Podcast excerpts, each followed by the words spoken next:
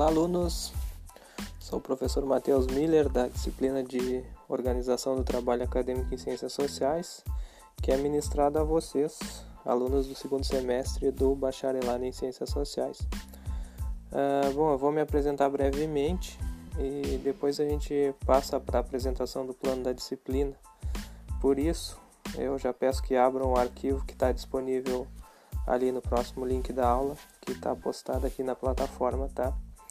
Uh, bueno, eu sou formado em Ciências Sociais, assim como vocês estão nesse caminho. Uh, sou formado na UFPEL, Universidade Federal de Pelotas. Uh, depois eu fiz mestrado em Ciência Política, também na UFPEL.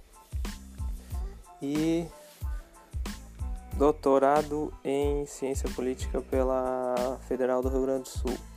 Agora eu tô, tô aqui na UFSM, tô fazendo o pós-doutorado e um dos pré-requisitos então uh, para o pós-doutorado é ministrar uh, disciplinas para graduação e também para pós. E nesse semestre eu estou ministrando então duas disciplinas, uma delas é essa para vocês.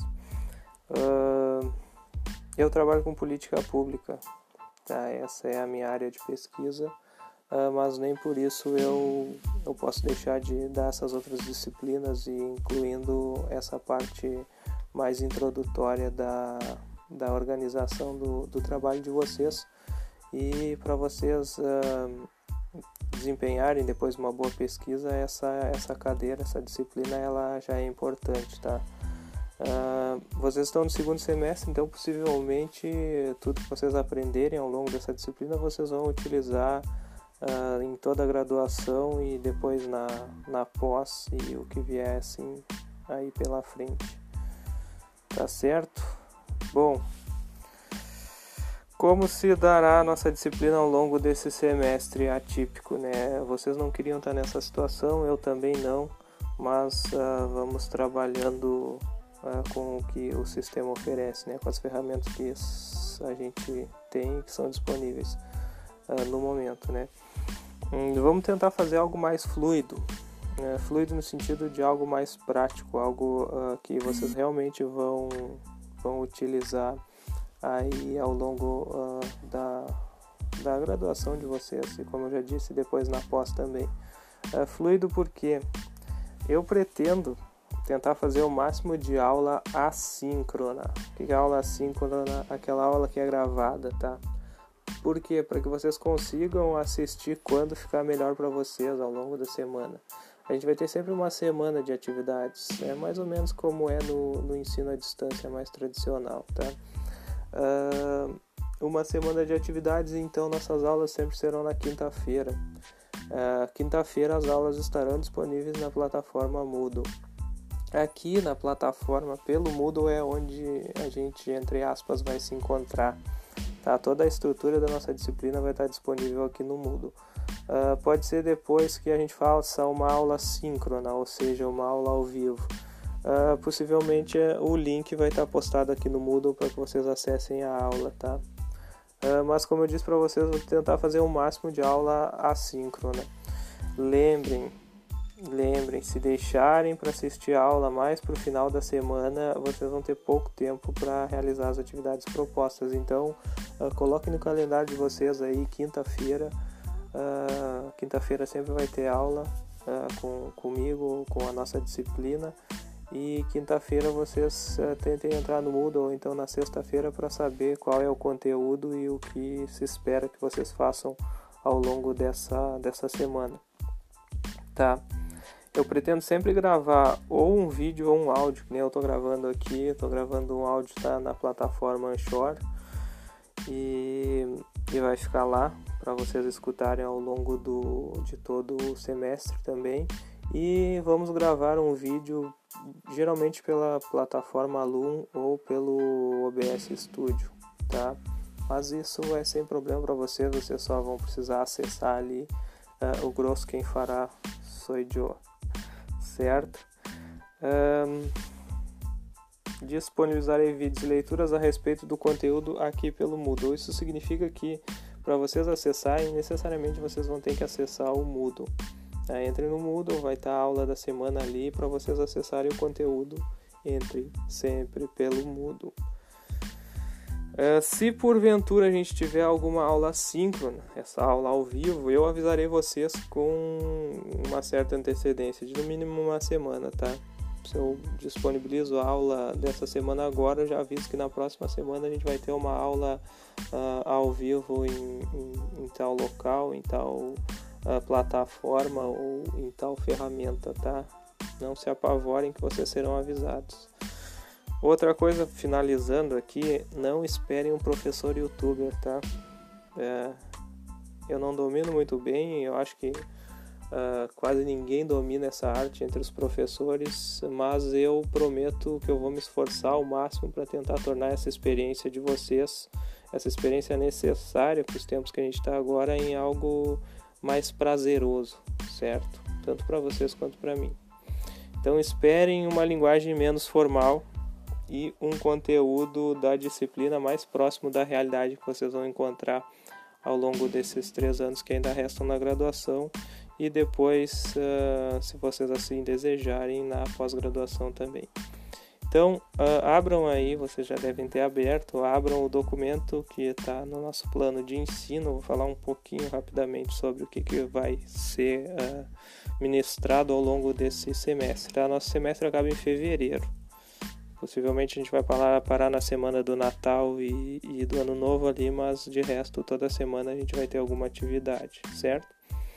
Os objetivos da disciplina: organizar o trabalho intelectual do acadêmico, com foco no desenvolvimento da pesquisa em ciências sociais apresentar a interpretação dos textos acadêmicos e ensinar a estrutura das diferentes formas de comunicação científica. Isso é toda essa parte mais inicial, antes de vocês escreverem um artigo, antes de vocês escreverem um TCC, uh, ah, ou antes de escreverem esses uh, trabalhos acadêmicos mais elaborados, a gente vai tratar dessa parte um pouquinho anterior, né?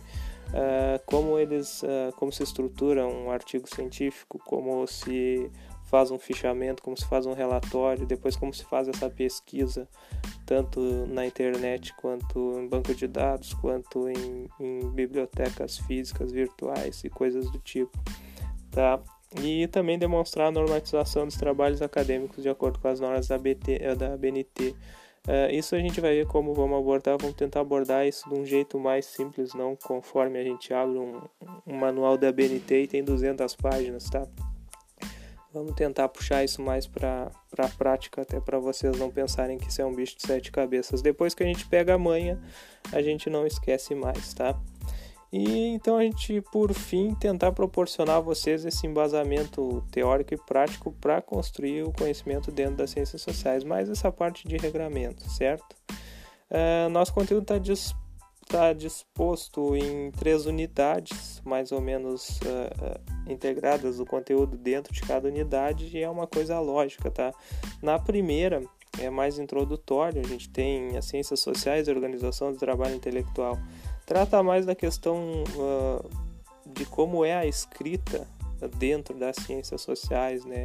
A linguagem que se usa, uh, para fazer um, um, um, estudo dentro da área das ciências sociais e também essa linguagem mais científica, né? E todas essas partes que a gente tem que tem que passar ou tem que fazer para tornar um, um, um estudo um estudo científico e não um conhecimento de senso comum, tá? A gente vai também tratar dessa estrutura dos fichamentos e resenhas. É, é, nada, nada complexo, tá? Não se apavorem. Mas às vezes tem resenhas simples, tem resenhas críticas. É, inventaram fichamentos críticos e coisas do tipo. A gente vai abordar isso aí um pouquinho também. Depois a gente passa por unidade 2, que é a pesquisa nas ciências sociais. Vamos tratar um pouquinho das diferentes fontes de pesquisa de dados científicos. Uh, onde pesquisar, na verdade, o que pesquisar também dentro das ciências sociais. Arquivos e acervos bibliográficos, bancos de dados, pesquisa na internet. É, isso aí vocês já, a princípio, já, já dominam, né? Vocês são uh, possivelmente a grande maioria de vocês dessa geração mais nova que já nasceu dominando todas as artes da internet. mas uh, é necessário vocês saberem também aonde procurar, né? Porque não é qualquer coisa que pode ser utilizada em um, em um estudo científico, não é qualquer coisa que é válida para ciências sociais também. Então a gente tem que saber dar essa filtrada boa nos conteúdos que a gente vai, uh, vai tratar dentro dos nossos estudos e dentro das nossas pesquisas. Diferentes formas de comunicação científica. Aqui a gente pega a parte dos relatórios, artigos, monografias, dissertações, teses, tudo é diferente, tá? E tudo tem um modo diferente de confeccionar, de, de tirar do papel, de, de escrever para depois poder publicá-los, né? Porque de nada adianta a gente fazer um baita de um estudo uh, e deixar ele guardadinho dentro da nossa gaveta ali, né? Ou então de nada adianta a gente fazer um baita de um estudo, querer publicar com uma linguagem completamente complexa que não vai servir para o entendimento da, da grande maioria, senão de, de todo mundo que se interessar pelo tema. Isso a gente tem que tomar bastante cuidado também. Passando para a unidade 3, apresentação de resultados científicos nas ciências sociais. Essa é aquela parte mais de como redigir um texto acadêmico, quais as técnicas para uh, vocês redigirem, também técnicas de argumentação científica, como vocês vão defender a posição de vocês dentro desses estudos que fizerem. Diferentes modalidades de trabalhos científicos, também aqui a gente vai tratar dos relatórios, artigos, monografias, dissertações e teses mas uh, como escrevê-las, tá? Não uh, aquela parte de cima ali da pesquisa que a gente faria a diferenciação entre elas, assim a gente vai saber como uh, como tirar do papel e como fazer um relatório, como fazer um artigo, monografia, dissertação e tese. Para vocês, vocês param na monografia, tá? Mas é, necessariamente vocês têm que saber essa diferenciação do que é uma dissertação, o que é uma tese, porque na pós-graduação vocês vão passar por isso. Então, se vocês já tiverem essa bagagem agora, é bem melhor que vocês chegam lá já sabendo do que se trata. Vamos tratar então um pouquinho de normas da ABNT e depois das diferentes fontes de publicação dos resultados científicos. Como eu disse para vocês, se vocês fizerem uma pesquisa, vocês uh, não vão deixar ela guardada, né? Vão tentar publicar e, e, e tem regras para isso e também tem manhas para isso. Uh, e nesse meio acadêmico é bem complexo assim também a gente conseguir chegar em uma revista que tem uh, uma uma boa aceitação e uma boa aprovação dos pares também, no caso uh, da área das ciências sociais ou das ciências humanas, certo? Uh, depois a gente vai tratar da bibliografia ali. A bibliografia ela tá tal qual está no inventário da UFSM. Não vamos tratar sobre todos esses textos, tá? Não se apavorem, mas isso é muito mais algo que uh, deve constar necessariamente aqui. Vamos dar uma boa filtrada nesses textos. Metodologia de ensino. Uh, aulas dispositivo dialogadas desenvolvidas de forma remota. Remota de acordo com como a resolução está tá vigorando agora. Se no momento até fevereiro acharem uma vacina e todos forem imunizados e a UFSM resolver retornar às aulas presenciais, nós retomaríamos também uh, sem nenhum problema, tá? Mas a princípio a gente segue à distância.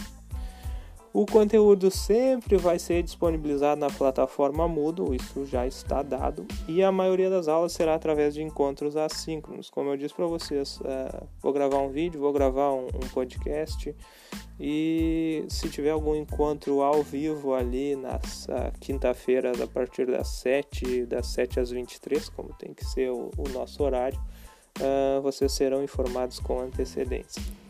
Nosso cronograma de atividades.